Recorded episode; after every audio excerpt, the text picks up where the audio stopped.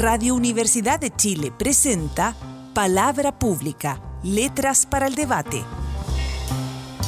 Un programa de la Vicerrectoría de Extensión y Comunicaciones de la Universidad de Chile, conducido por la periodista Jennifer Abate. Aquí, cada semana, abordaremos temas de la actualidad cultural y social junto a diversos invitados. Muy buenas tardes, bienvenidos y bienvenidas a una nueva edición de Palabra Pública, Letras para el Debate. Estamos como todos los viernes en Radio Universidad de Chile 102.5 en esta oportunidad para hablar de un tema enormemente preocupante y que eh, al que debemos dedicar tiempo y reflexión como sociedad.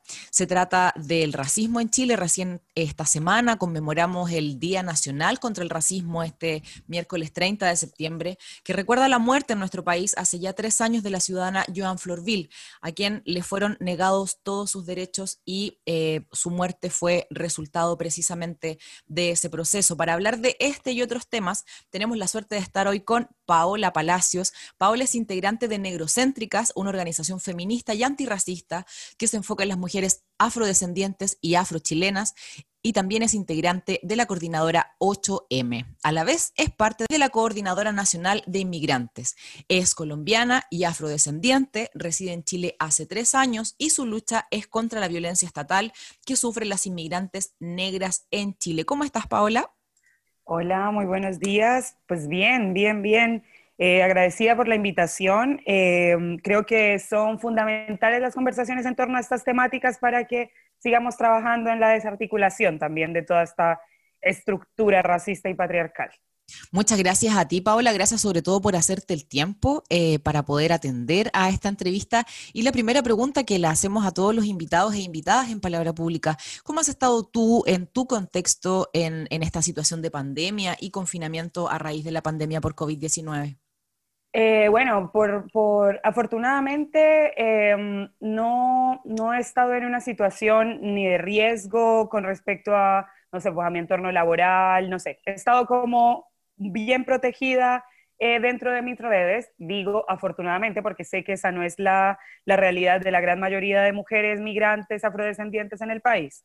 Entonces, bueno, eh, yo no he podido parar también, creo que también eso es parte quizá de, de la dinámica de migrante que que está uno en los sectores más precarios, así que parar eh, eh, eh, era, era de cierta manera un privilegio. No sé si podemos usar esa palabra cuando la gente estaba tratando de proteger también su integridad, ¿no? Es bien brutal eso. Nosotros lo hemos conversado también con otros invitados e invitadas de, lo terrible que se vuelve hablar de un privilegio cuando lo que estamos haciendo es, es, uso de un derecho a resguardar nuestra propia integridad y nuestra propia salud. Y lo terrible es pensar que no todos y todas tenemos esas mismas posibilidades. Paula, el, 26 de septiembre, recién esta semana, el Colegio Médico de Iquique alertó de la llegada irregular de personas migrantes a la región de Tarapacá. Voy a citar lo que decía el Colegio Médico. La falta de control riguroso en nuestra frontera con Bolivia está provocando que este hecho se vuelva una costumbre y que cada vez que ingresen habitantes de manera habitantes, perdón, sí, habitantes de manera ilegal, nuestra población de Tarapacá corra un riesgo sanitario al igual que el hospital de Iquique y la red asistencial durante la pandemia, ha estado al borde del colapso. Sin embargo, frente a esas declaraciones, las organizaciones migrantes y promigrantes inmediatamente se manifestaron en contra de esta alerta y, por poner un ejemplo, la comunidad científica de la región de Tarapacá señaló que, comillas, se trata de declaraciones racistas y deshumanizadas que reflejan una preocupante falta de reflexión respecto de la complejidad de la situación actual en contexto de pandemia y un desconocimiento de las dinámicas migratorias actuales. ¿Cuál es tu reflexión, Paola, sobre estos hechos? Mira, que lamentablemente no me sorprende eh, absolutamente eh, ningún hecho eh, racista, xenófobo, discriminatorio que venga desde alguna instancia como de peso institucional, como en este caso. estamos lastimosamente acostumbradas a, a que en este país hay dos grandes chivos expiatorios de cualquier cosa que suceda en Chile. El uno, y que ha sido histórico, es el pueblo nación mapuche, ¿cierto? Aquí pasa cualquier cosa, los mapuches tienen la culpa. Y dos, los inmigrantes. Aquí pasa, llueve de para arriba en Chile, ¿y quiénes son? Inmigrantes o mapuche. Entonces, la gente eh, que escucha estas noticias, yo creo que a estas fechas ya tienen la responsabilidad de discernir si efectivamente cuando escuchan un tipo de noticias de estas, están escuchando la verdad o simplemente están escuchando algún dicho pre no sé, como preconceptuoso de alguna institución, ¿no? Lastimosamente, eh, todavía es mucha la gente que sigue, sigue creyendo en, este tipo de comentarios y que es, es, es, parte como de la estructura también racista que, que, hay en Chile. Es esto de pensar que cualquier cosa mala que suceda es culpa del otro, en vez de yo ver también qué parte de la responsabilidad tengo. Eh, es parte de la, de la política de seguridad interior que está reflejada en la ley de migraciones que tiene que ver con un contexto, la ley de migraciones que en este momento, por lo menos hasta hoy, está vigente, porque ya yo creo que ahora va a cambiar, porque ayer se, se aprobó ese, ese terrible proyecto en el Senado que, que tiene el gobierno Piñera, pero es, es, el reflejo, estos dichos son simplemente el reflejo de una culturalización del racismo, ¿no? De, de, de cómo, eh, recordemos, por ejemplo, al inicio de la pandemia lo que pasó en el sitio de Quilicura. Cuando la pandemia no llegó al país, ni por gente negra, ni por gente migrante empobrecida, sino que llegó por gente de determinadas clases sociales a la que nunca eh, señalaron, ni, ni, televisaron, ni nada, y versus cómo, cómo se comportan los medios, la institución, la gente, cuando el tema tiene que ver con gente negra o con gente empobrecida latinoamericana. Entonces, no, lastimosamente no me sorprende y esperamos eh, con, con, nuestras organizaciones seguir trabajando hacia el futuro, a ver si logramos eh, con esto de, la nueva constitución, empezar a ahondar en temáticas legislativas en torno a, poder frenar también el discurso de odio, porque eso es discurso de odio. Eso incentiva que una persona en el común eh, de su vida en Chile tenga que sufrir eh, lo que esta persona incentivó por hablar al azar, por, por simplemente hablar precipitadamente, diríamos, aunque eso es racismo de estructura, pues. Claro. Paola, tú hacías, hacías mención a lo, que, a lo que vimos acá en Santiago, lamentablemente en los medios de comunicación, en ciertos lugares en Quilicura donde no solo hubo, eh, hubo manifestaciones racistas de manera simbólica a personas que estaban viviendo en, en CITES u otro tipo de, mm, eh, de, habitación, sino también violencia física de parte de vecinos y vecinas en contra de esas personas a quienes se indicaba estar esparciendo el virus. ¿Cómo has visto tú en general la situación de la población migrante durante la pandemia? Sabemos que hay, hay harta precarización, hay harta discriminación, eh, pero ¿crees tú que los actos de racismo y discriminación se han incrementado? En, estos meses en Chile? Yo creo que sí. Yo puedo hablar por lo que he visto en Santiago, que es la ciudad que habito dentro de Chile. Em, y yo creo que sí, la pandemia ha llevado todo tipo de, todo tipo de situaciones al extremo. Ya en Chile teníamos un clima muy complejo respecto a, a la discriminación racial. Y con esto de la pandemia, yo solo he visto aumentar el fundamentalismo y el odio. O sea, la semana pasada hubo, por ejemplo, una marcha por el rechazo en Las Condes y algunas de las personas tenían banderas confederadas. Entonces, yo no sé si estas personas que estaban marchando con esas banderas entienden lo que están, lo que están propulsando. Yo me están defendiendo la esclavitud de las personas negras.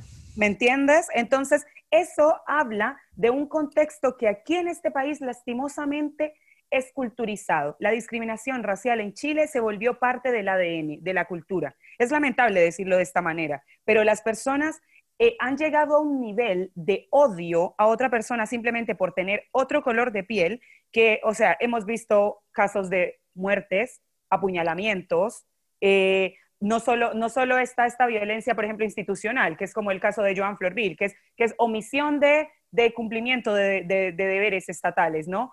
En muchos casos no es así, es de frente. Tenemos casos de gente que la apuñalan mientras le gritan negra, no sé cuánto, lárgate a tu país, ¿me entiendes? Como se ha vuelto eh, estos meses de pandemia que, yo siento que también el confinamiento eh, y causa, está causando o ha causado durante todos estos meses un tema igual en la, en la salud mental de las personas que en el mundo que estamos viviendo esto, porque estamos viviendo una situación a la que nunca antes nos habíamos enfrentado, sumándole a eso que habitar ya una gran capital tiene una carga súper alta de estrés, ansiedad, poca tolerancia, absolutamente todo. Y a eso súmele que desde, desde la institución, desde los medios tradicionales, eh, le, le buscan a la persona ese arquetipo de a quién va a culpar por todo lo malo que le pasa. ¿No? Y entonces ahí vuelvo al tema de quiénes somos los culpables simbólicos o no en Chile de absolutamente todo lo que pasa. Paula, y en este, en este contexto, ¿cuáles son o han sido las principales demandas de la población migrante durante la pandemia? Bueno, la población migrante somos una de las poblaciones más, eh, la población migrante latinoamericana, quiero decir, eh, más, uno de los sectores sociales más vulnerables dentro de la sociedad, eh, precisamente por todo el tema burocrático y lento, la maquinaria burocrática que, que es el sistema, el departamento de eh, migración extranjería, ¿no?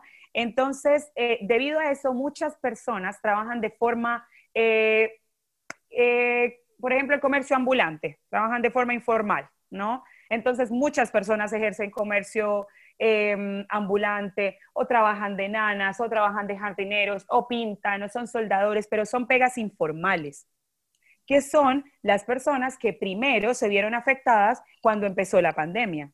¿no? Que eran quien, un gran sector que, por supuesto que no es solamente gente, gente migrante la que trabaja en estas cosas, ¿no? Porque también uno habla en específico del sector del, que hace parte y la gente dice, ya, pero los chilenos también, nadie está negando eso, ¿no? Como para que quede de, ahí de antecedente.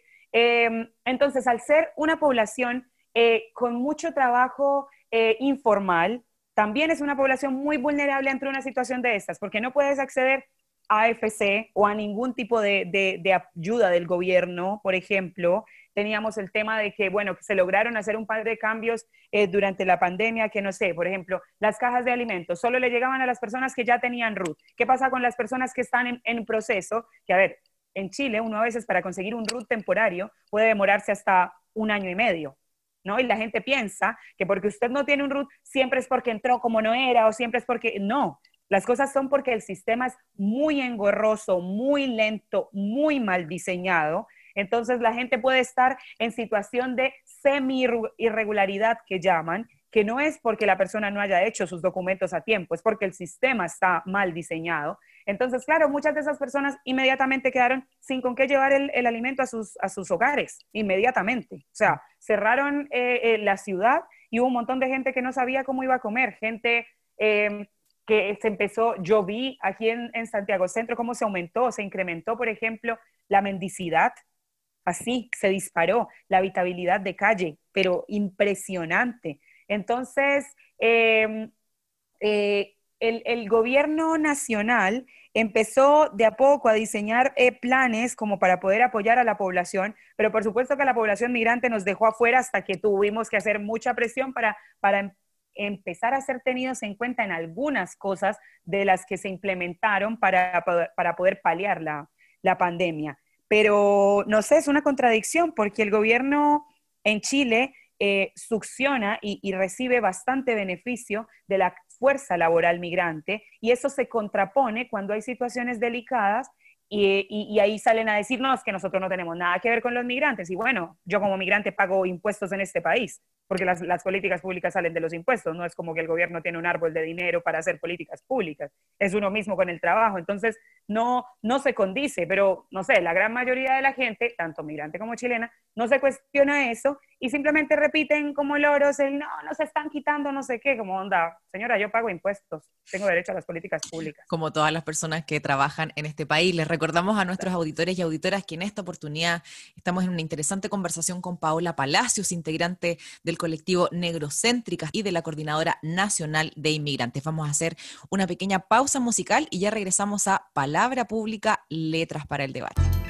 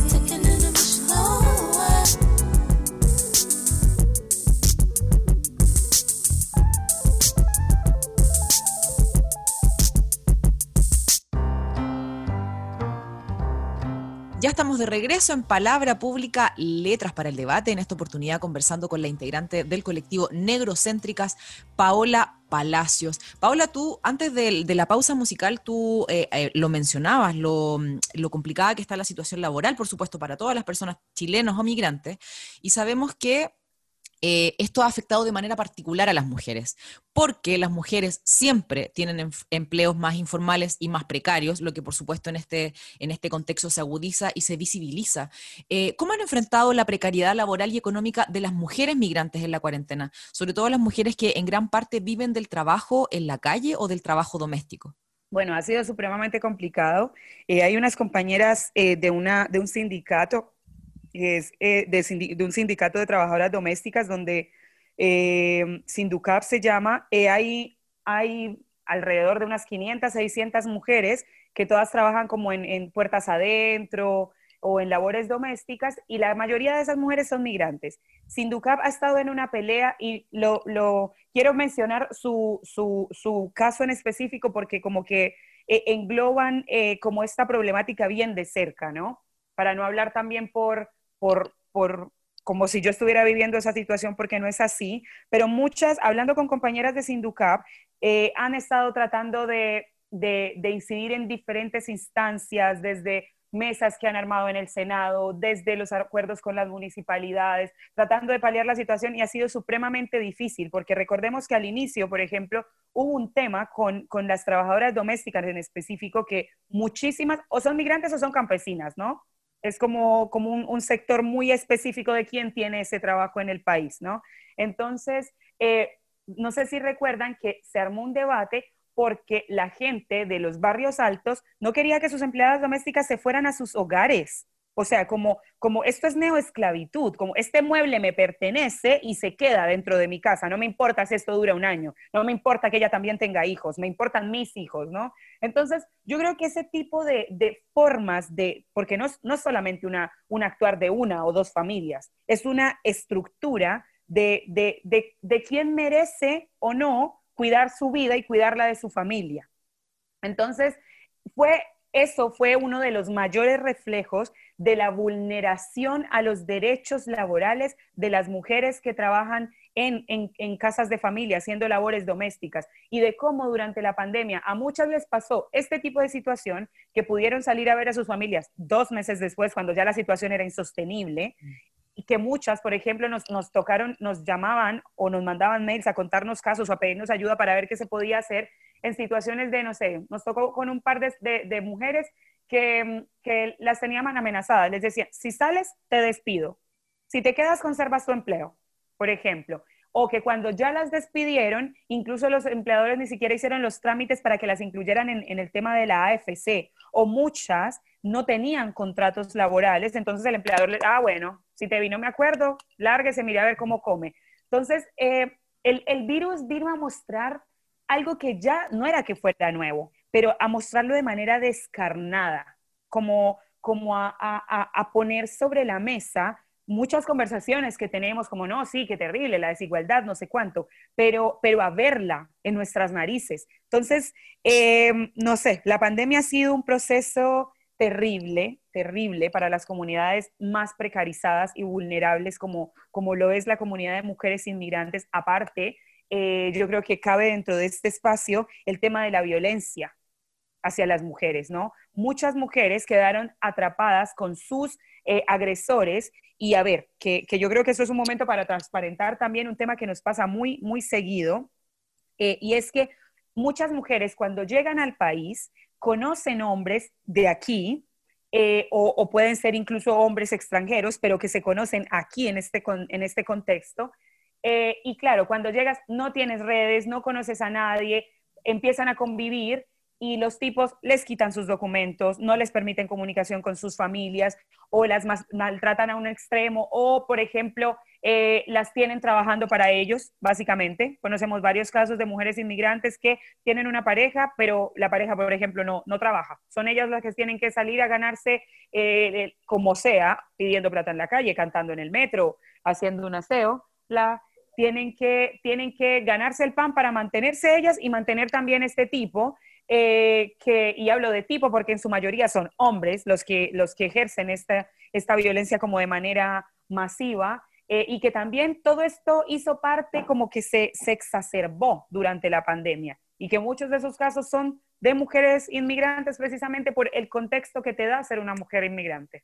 Estamos hablando de realidades terriblemente dolorosas, Paola, y yo te quiero exponer a otra. La, Cátedra de Racismo y Migraciones Contemporáneas de la Vicerrectoría de Extensión y Comunicaciones de la Universidad de Chile, de la cual depende este programa, como parte de la campaña La Humanidad Somos Todes, publicó esta semana en nuestro sitio web, que lo pueden encontrar en palabrapublica.chile.cl, una entrevista a los padres de Romario Veloz.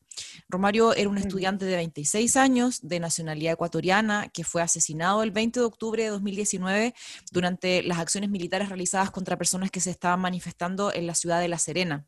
La entrevista se llama Las ocho muertes de Romario Veloz, porque su tesis es que las personas migrantes asesinadas no solo mueren cuando se les arranca la vida, sino que también lo hacen muchas veces más con la estigmatización en los medios de comunicación o en los tortuosos procesos en que sus familias no consiguen justicia Sabemos de muchas otras muertes en nuestro país en los últimos años, entre las que destacan lamentablemente las de Joan Florville, Moniz Joseph, Rebeca Pierre. ¿Crees que esto es generalizado, que las y los migrantes mueren muchas veces en Chile?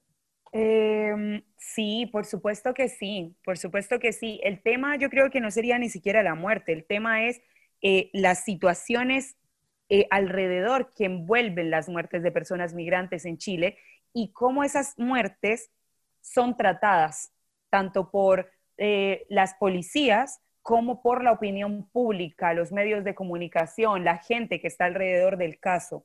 Em, no, no, no sé si diría que hay una, una masificación de muertes de migrantes en Chile. Creo que eh, han habido muchas muertes producto de muchas situaciones violentas. Eh, o sea, quiero decir, no diría mayoría porque como del millón y medio de personas que somos, yo creo que hay un poco porcentaje de, muertes, asesinatos, etcétera. Pero aún así, la gran mayoría de ese porcentaje son muertes en situaciones violentas, en situaciones o de femicidio eh, o de em, violencia eh, racial en algunos casos o de violencia xenófoba en algunos otros, o de eh, discriminación institucional, eh, falta de cumplimiento de, los derechos eh, básicos de, una persona, como el, derecho a la salud, a ser atendido en un centro de, un establecimiento de salud. Entonces, creo que la muerte es producto del decantamiento de una estructura racista en la que habitamos las, personas afrodescendientes dentro del país. Creo que la muerte es uno de los, de los, de las peores representaciones de hasta dónde puede llegar el racismo, de hasta dónde puede llegar el odio por la otredad. Yo no sé si compete la comparación, Paola, pero mientras te escuchaba pensaba también en lo que pasa contra la violencia contra las mujeres en general, donde el asesinato o la muerte es simplemente el último paso de un continuo de violencia que enfrentan, que enfrentan las mujeres en este caso y también lamentablemente, como tú lo describes, las personas eh, migrantes y sobre todo las personas afrodescendientes en nuestro país.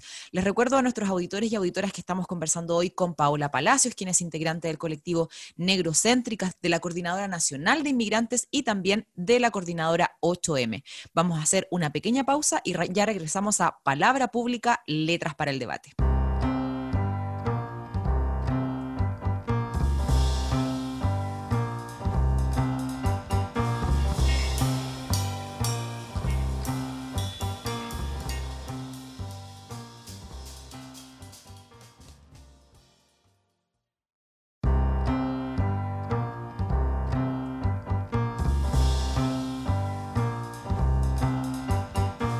Ya estamos de regreso en Palabra Pública, Letras para el Debate, en esta oportunidad conversando con la integrante del colectivo Negrocéntricas, Paola Palacios. Paola, las organizaciones migrantes y promigrantes han sido muy críticas del proyecto que busca modificar la ley de migración y extranjería que sigue en el Congreso y que vendría a cambiar el texto de 1975. Las principales críticas que recibió el proyecto es que impone dificultades adicionales a la posibilidad de regulación de la situación de las personas migrantes. ¿Qué opinas tú sobre este proyecto? ¿Cuáles serían sus principales falencias a tu juicio? Eh, bueno, el principal tema de la ley de migraciones, a mi juicio, es que no puede ser que es una obviedad que, que, la, que la población migrante es una población vulnerable, precarizada en el país.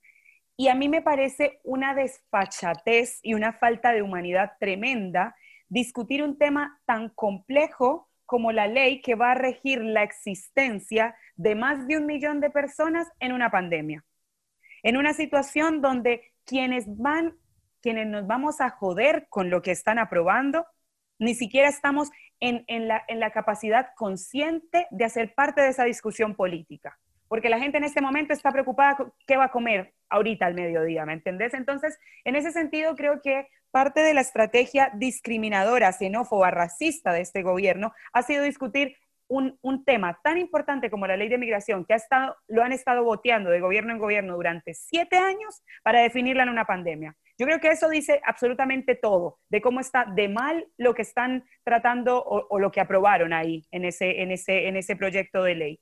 Em, ese proyecto de ley tiene varias cosas muy, muy densas en torno, por ejemplo, a la forma eh, en que las visas, por ejemplo. Lo que pretende el gobierno es poner visas consulares a todas las personas, a todos los países de América Latina. El gobierno Piñera, en específico, es un gobierno que no tiene ningún problema en, en visibilizar la forma racista que tiene de proceder cuando hacen sus leyes. En este país hasta este momento hay cuatro nacionalidades que tienen visas consulares. Una visa consular significa que la persona para poder venir a Chile debe sacar la visa en su país de origen. Han llegado al extremo de solicitarle documentos a personas de nacionalidades como Haití, documentos que no existen en esos países, a ese nivel.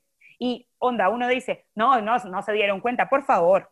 O sea, con mandar un correo usted puede saber eh, de embajada a embajada cuáles son los documentos que existen o no para aprobar determinados estatus migratorios en un país. ¿Cuál es el objetivo de solicitar documentos que no existen en el país de origen? Que la gente no venga, que la gente nunca pueda tramitar una visa para venir al, país.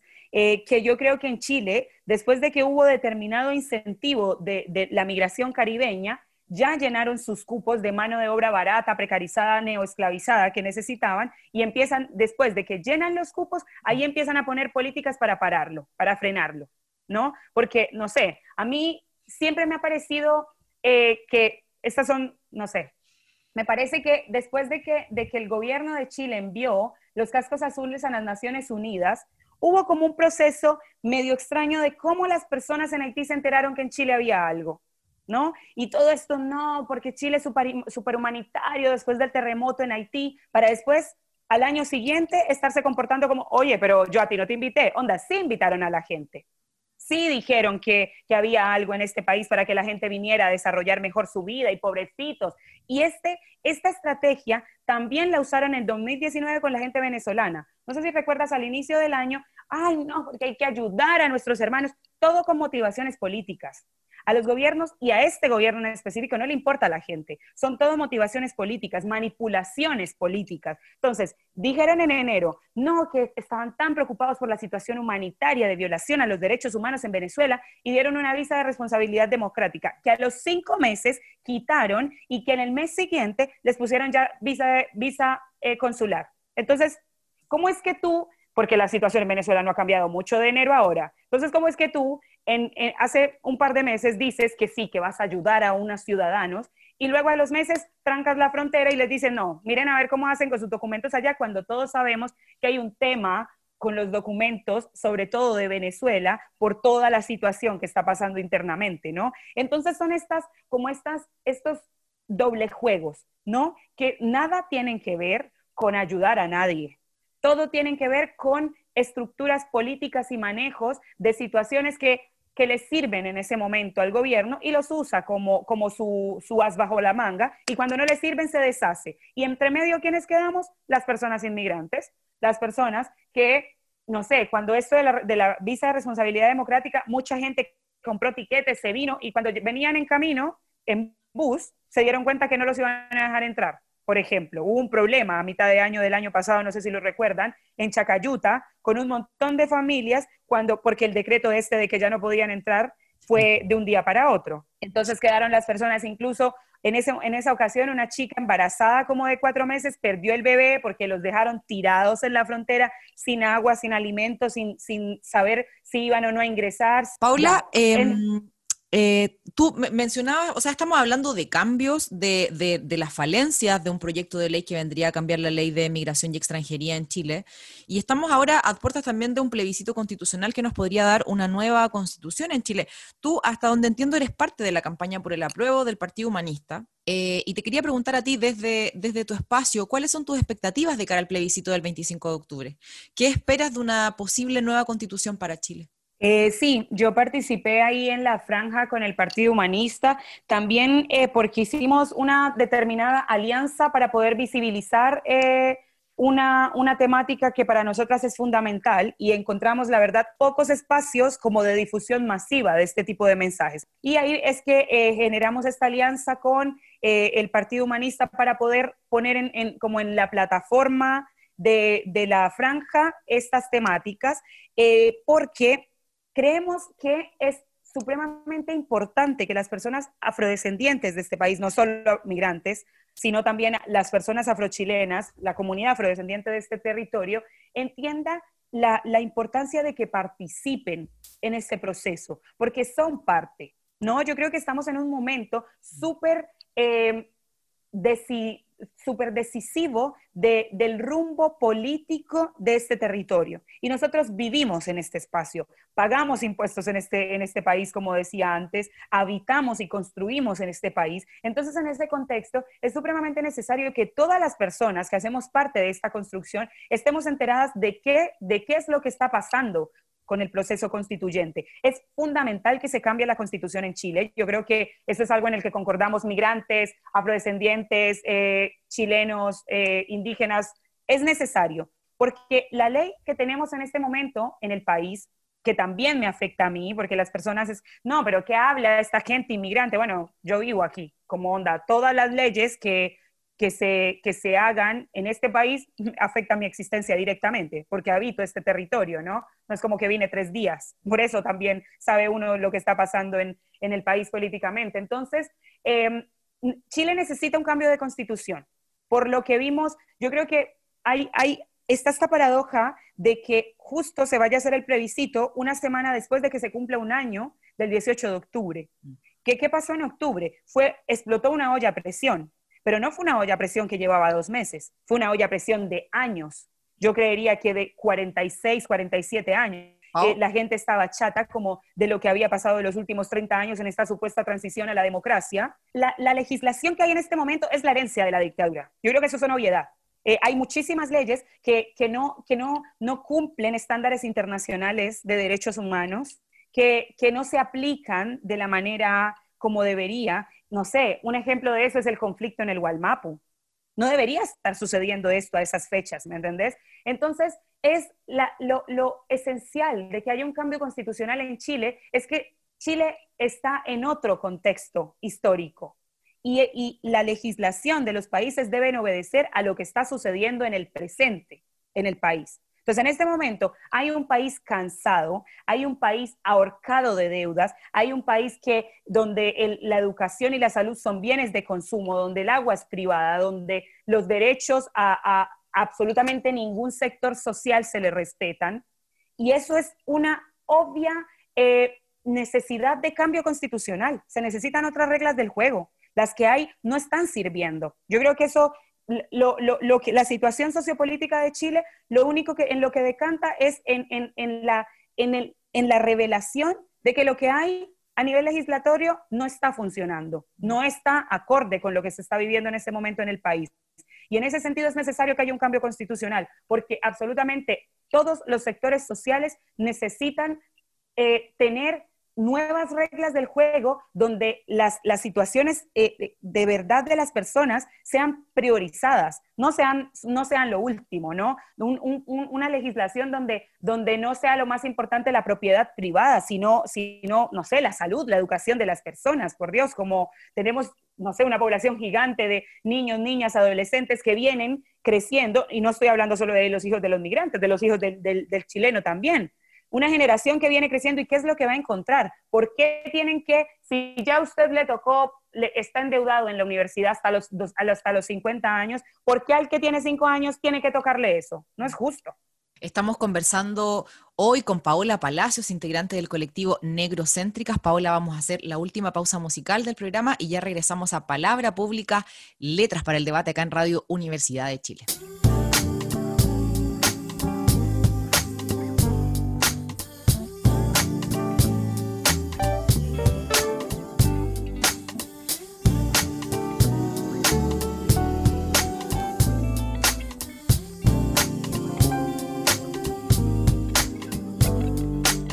Maybe this an album you listen to in your car when you're driving home late at night, really questioning every god, religion, Kanye bitches. Maybe this is an entrance before you get to the river of heaven, before the heathen, no reason for you to like me. Maybe this your wife, he just wanting a clean divorce. The baby ain't really yours. It's really for baby's teeth and the chicken wings under season. Y'all really thought a bitch couldn't rap, huh? Maybe this your answer for that. A crack era, the Reagan administration that niggas are still scared of. No, actually, this is for me. This one for TT at the wake, serving the mac and the cheese. This one a small apology for all the calls that I screamed.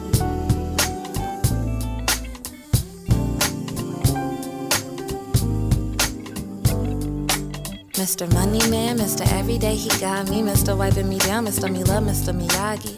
Miscellaneous, Mr. Molly inside my sake. Incredible, incredible emptiness in my body. Heaven's only four feet tall, I set my ringer to it. Fuck your rapper, homie, now his ass is making better music. My pussy teaching ninth grade English. My pussy wrote a thesis on colonialism in conversation with a marginal system in love with Jesus. And y'all still thought a bitch couldn't rap, huh? Maybe that's your answer for that. Good pussy. I know niggas only talk about money and good pussy.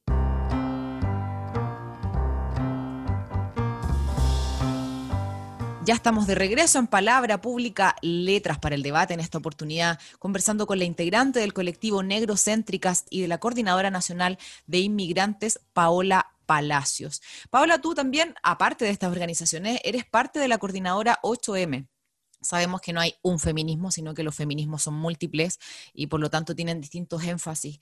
¿Crees tú que los derechos y las reivindicaciones de las mujeres afrodescendientes están bien representadas y bien posicionadas en las luchas feministas actuales en nuestro país? Eh, mira, yo creo que precisamente em, el hecho de que en este momento eh, hayamos conformado un, un comité de migración al interior de la coordinadora es porque estamos caminando hacia eso. Yo no creo que el feminismo sea, el, feminismo no tiene una, un reglamento, una manera de ser. Somos nosotras mismas las que em, paso a paso vamos construyendo la forma en la que queremos, eh, vamos construyendo la sociedad en la que queremos vivir, ¿no? Y en ese sentido, eh, con, las feministas eh, nacionales, hemos empezado de a poco un proceso de transversalización del antirracismo en el movimiento feminista.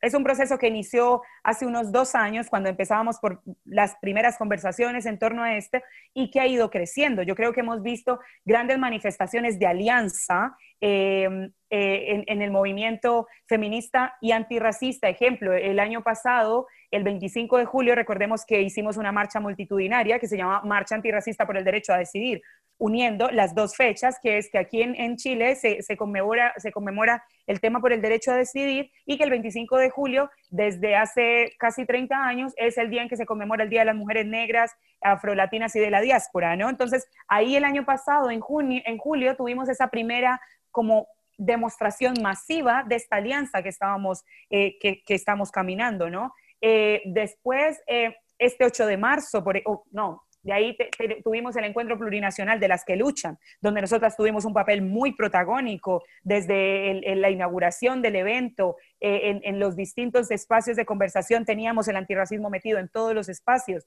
Y después decantó esto en el proceso de la huelga feminista del 8 y 9 de marzo, donde también tuvimos una importante participación y vocería, eh, incluso en medios de comunicación masiva. Entonces, yo creo que hemos ido dando pasos de avance para ir entendiendo la diversificación de los feminismos, ¿no? Y no solamente me refiero al feminismo antirracista o al feminismo negro, que es el que desde el lado que nosotras estamos. También yo, yo he visto un acercamiento con el feminismo indígena, con el feminismo poblador, con el, el transfeminismo, con el lesbofeminismo. Creo que de a poco hemos empezado a entender que sí podemos caminar todas al frente, con, cada una con su bandera, pero al mismo tiempo tomando una, una gran asta de la bandera feminista y de cómo sí podemos así.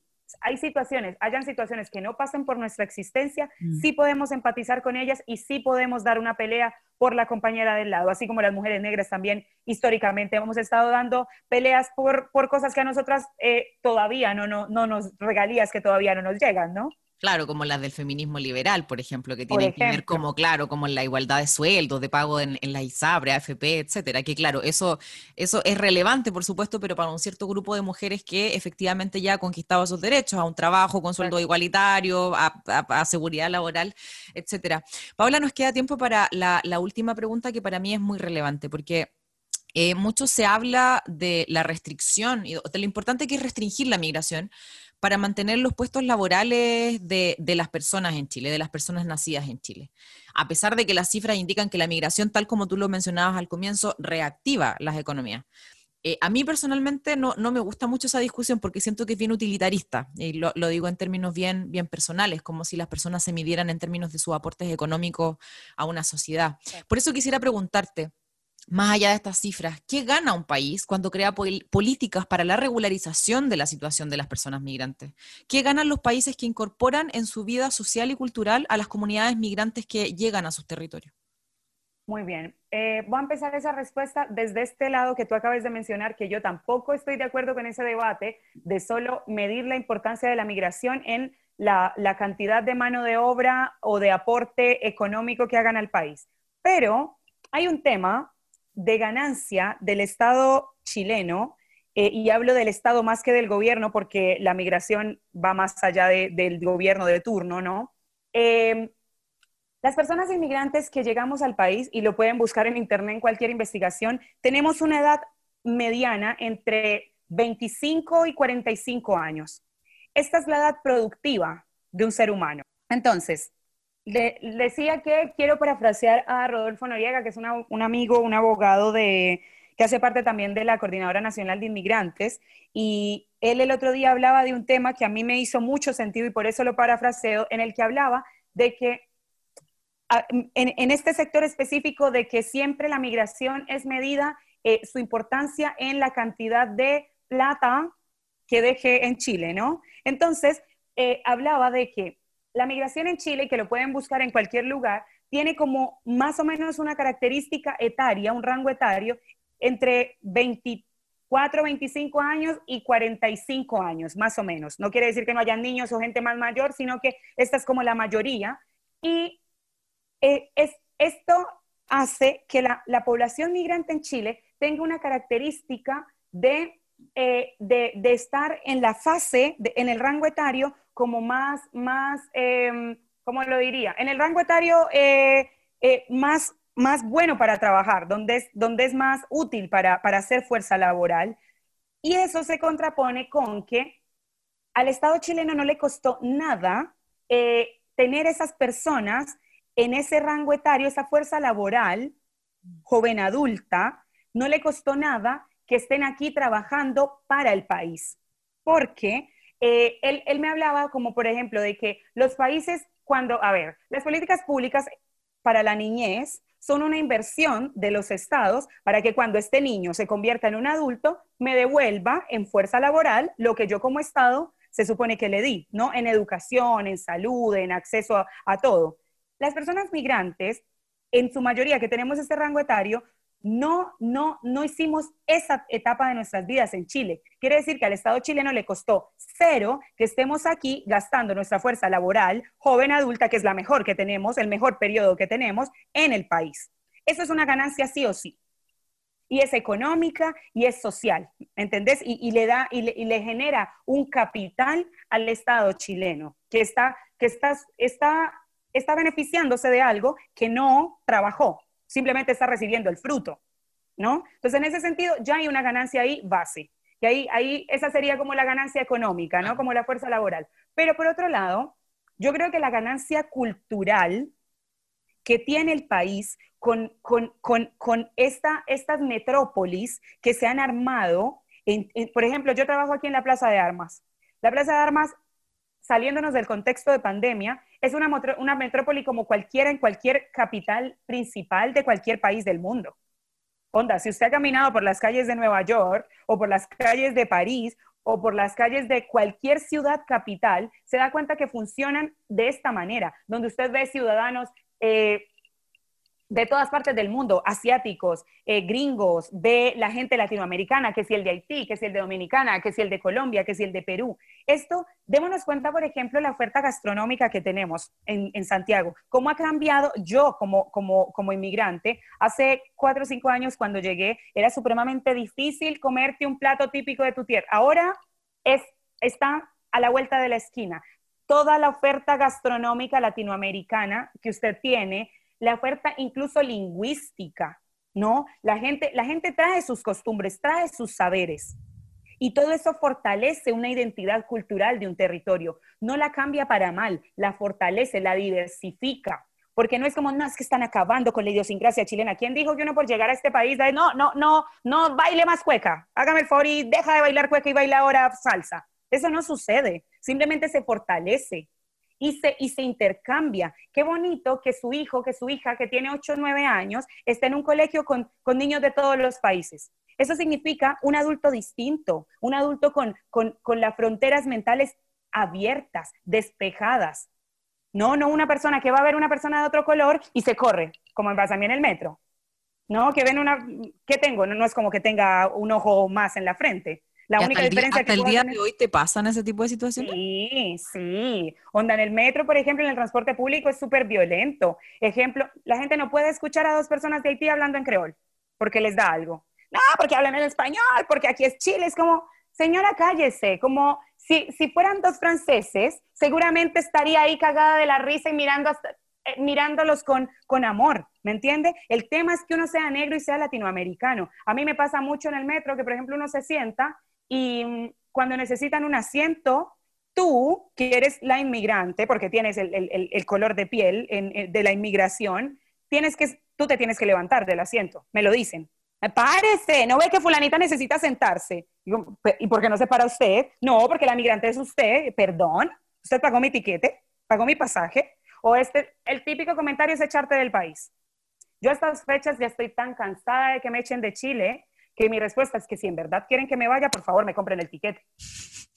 Sí, porque onda, lárgate a tu país, cómprame el tiquete, me voy al tiro, pero cómprame tú el tiquete, porque no es solamente como, ay, se te ocurrió una idea de que me tengo que largar, bueno, haz algo en función, porque no, no me da solamente tu opinión, sino guárdatela porque no te la pedí. Entonces, em, creo, que, creo que la ganancia socio, la oferta sociocultural, la, diversificación de la oferta cultural con la migración latinoamericana, es obvio que se ha enriquecido, es obvio, como, como yo no sé las personas cuando, que todo el mundo tiene, tiene deseos de salir de su país para ver qué hay fuera, ¿no? Lo que se van a encontrar cuando salgan de Chile es como caminar en la plaza de armas gente gente de todos los países, gente de todos los colores, gente con muchos idiomas diversos. Eso se encuentra uno. Hay, hay, hay, una falta de perspectiva también en, yo creo que sobre todo en el relato que hacen hartos medios de comunicación eh, respecto de lo que ocurre en Chile, sin, sin mencionar que esto ocurre en todas partes y por supuesto también en, otros volúmenes, en los países de Europa, por ejemplo, o el mismo Estados Unidos, etcétera. Paula, lamentablemente ya no se nos acabó el tiempo. Te quiero dar la posibilidad de despedirte de nuestros auditores y auditoras. Muy bien, eh, agradecida por el espacio, te agradezco mucho Jenny la conversación, estuvo muy entretenida, me encanta, eh, muy fluida. Eh, nada, yo creo que la invitación, que es la invitación que, que hago siempre, que hacemos desde nuestra colectiva, es al cuestionamiento de los espacios íntimos al cuestionamiento del cotidiano. Nosotras creemos que la única manera en que podemos cambiar y tener, empezar a tener la sociedad en la que queremos vivir es alterando los, los, comportamientos cotidianos que tenemos. De nada nos sirve tener un discurso bonito o decir que estamos siendo conscientes de algo si en el cotidiano, en el cotidiano tratamos mal a, quien está alrededor y sobre todo con quienes tenemos una relación de poder y esa persona está ubicada socialmente debajo de mí, ¿no? Entonces, eh, las, para las feministas, para, para la gente que, que lucha por, por alguna causa social, que el discurso tenga una, una correlatividad con, con, el comportamiento cotidiano. Yo creo que solo desde lo micro lo vamos a, masificar hasta que, hasta que eso decante en lo macro. La invitación es esa, a repensarnos, a repensarnos eh, eh, también desde el lugar del otro, a repensarnos desde, desde el lugar del afrodescendiente, desde el lugar de, de, la lesbiana, desde el lugar de la mujer trans, desde, desde el lugar de la otredad, a repensarnos a nosotros mismos como si estuviéramos viviendo esa experiencia, qué es lo que querríamos de la sociedad. Entonces, eh, yo creo que, con un par de, reflexiones, con un poco de pensamiento crítico, de a poco vamos a mejorar el entorno en el que vivimos. Y eso, agradecer a quienes eh, nos, nos escuchan, eh, agradecer a quienes también nos apoyan en el movimiento afrodescendiente, en el movimiento migrante. Eh, se entiende que los comentarios que uno hace no son, no son para decir todas las personas son así, no. Creo que es más bien como para para poner, para tensionar un poco los hilos y hay que hablar de las cosas también. No hay que dejarlas debajo de la mesa, pero que eso no se entienda tampoco como ningún ataque, porque también vivimos, seguimos viviendo en Chile porque nos gustan muchas cosas de Chile, porque hemos encontrado el espacio que, necesitábamos y que queríamos en Chile. Entonces, eh, que se entienda también que eh, la, la, puesta en tensión de los hilos es para que podamos mejorar el entorno en el que todos habitamos. Así lo comprendemos en Radio Universidad de Chile, Paola Palacios, donde creemos que todos y todas juntos y juntas somos más fuertes. Muchísimas gracias, Paola, por este espacio, por esta interesante conversación y muchísimas gracias también a todos nuestros auditores y auditoras por escucharnos nuevamente. Nos escuchamos el próximo viernes. Esto fue Palabra Pública, Letras para el Debate. Radio Universidad de Chile presentó Palabra Pública, Letras para el Debate. Un espacio para debatir ideas que cambian la sociedad, conducido por la periodista Jennifer Abate. Escúchenos todos los viernes a las 18 horas en el 102.5 FM.